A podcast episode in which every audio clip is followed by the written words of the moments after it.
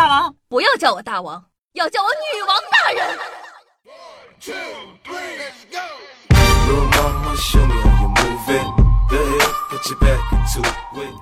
嗨，各位手机前的听众朋友们，大家好，欢迎收听今天的《女王有药》，我就是常正在深山训练青年包治百病的板蓝根，谢谢夏春瑶啊。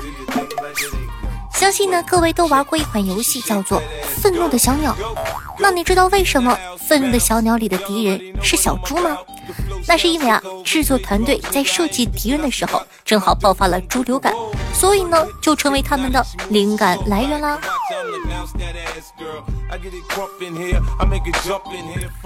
世界上中文片名最长的电影呢，是在一九七八年意大利上映的。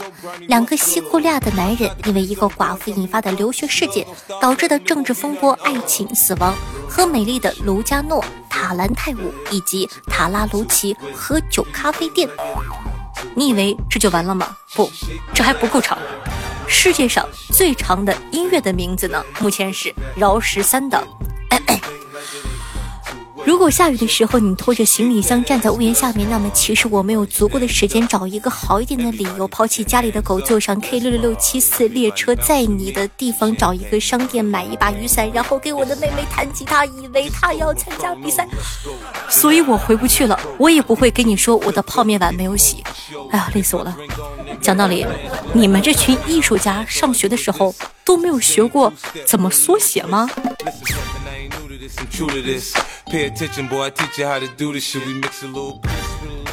美国的喜剧演员、作家乔治·伯恩斯，在他八十七岁的时候啊，写了一本书，叫做《如何活到一百岁或更多》。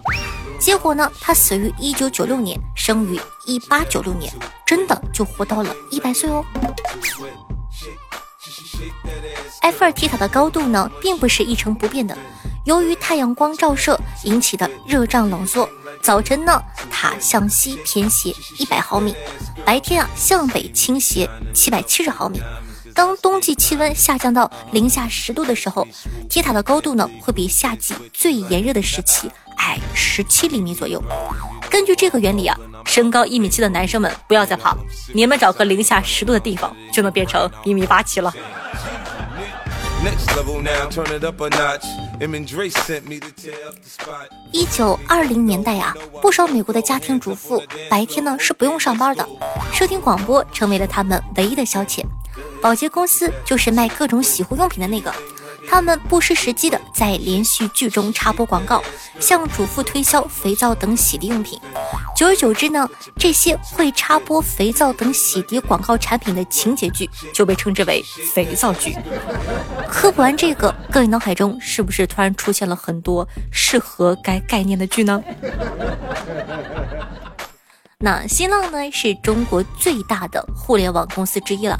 新浪所使用的外文名称为 SINA，在拉丁语系中，SINO 是中国之意，与英文的 China 合并取名 SINA，意为中国。你不知道吧？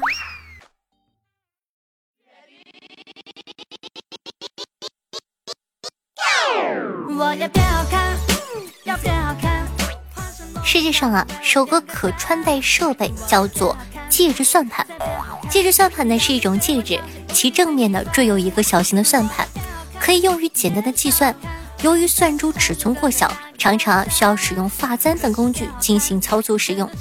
该工具呢在清朝时期发明，被誉为世界上首个可穿戴的设备。那由于尺寸很小，戒指算盘无法直接用手进行操作，但其主要的使用者——中国古代妇女。在使用的时候啊，只需取下他们头上的发簪，即可拨动算珠进行计算工作。清代徽商在娶亲的时候啊，会向女方赠送一枚戒指算盘，以望妻子在家能够精打细算。哎，讲道理，还好呢，我活在现代，我至今都没弄懂算盘到底是个怎么玩法，而且我还有点近视。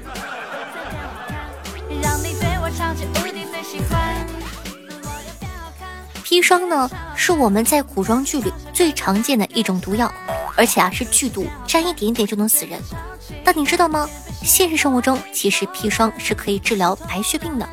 三氧化二砷，俗称砒霜，无嗅无味，是最具商业价值的砷化合物，及主要的砷化学开始物料，它也是最古老的毒物之一。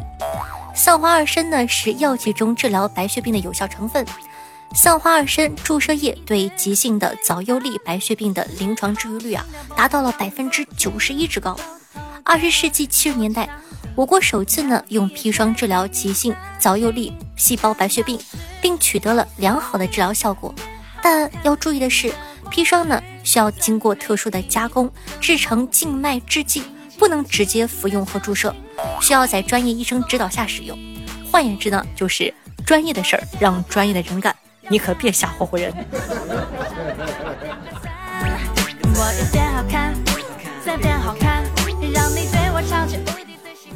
现在啊，都流行电脑阅卷了，但我们年轻的时候，试卷打分呢都是老师手打的。那你有没有发现，老师打完分还会在总分下面打上两条横杠？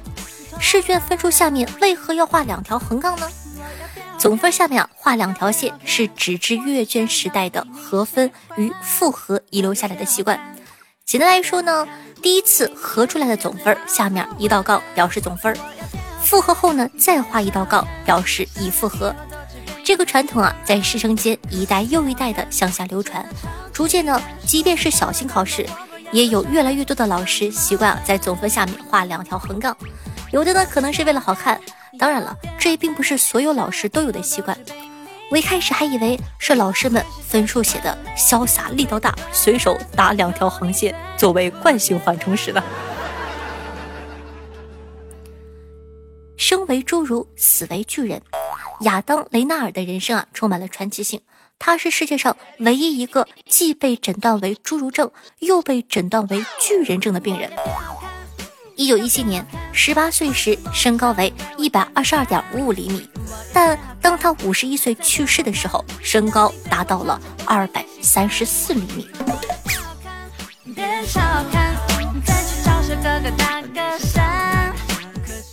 你知道吗？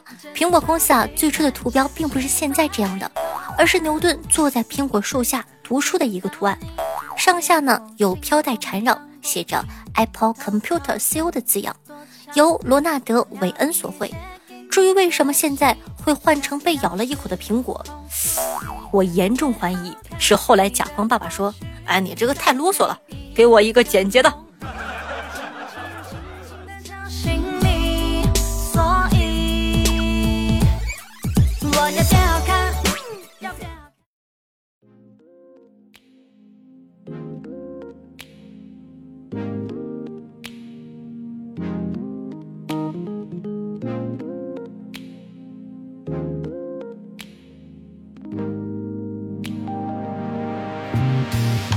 试图闯入迷雾，听他倾诉，完美角度，沉醉于他抽象艺术，迷了路。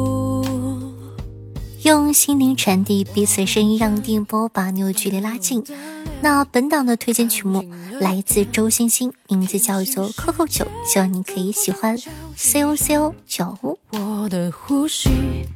那喜欢我们节目宝宝，记得点击一下播放页面的订阅按钮，这样的话你就不怕以后找不到你可爱的夏夏啦。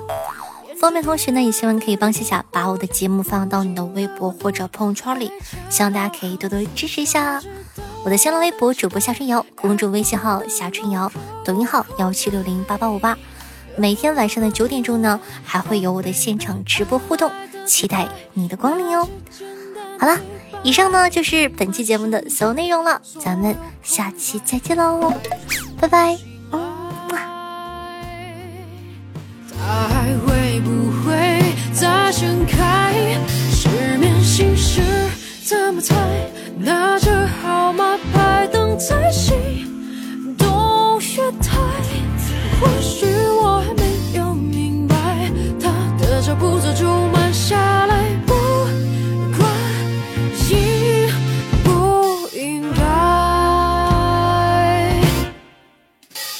试图闯入迷雾，听他倾诉，完美角度。